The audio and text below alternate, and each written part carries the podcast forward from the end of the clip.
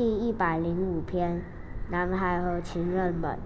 小波克，雪姬。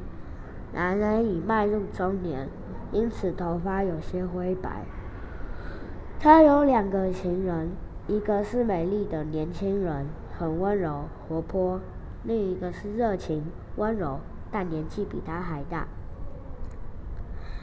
当他和年轻情人在一起时，女孩喜欢拔掉她头上的白发，让她看起来年轻一些；而年龄较成熟的情人却老是偷偷拔去男男人的头的黑发，好让他看起来年纪大一些。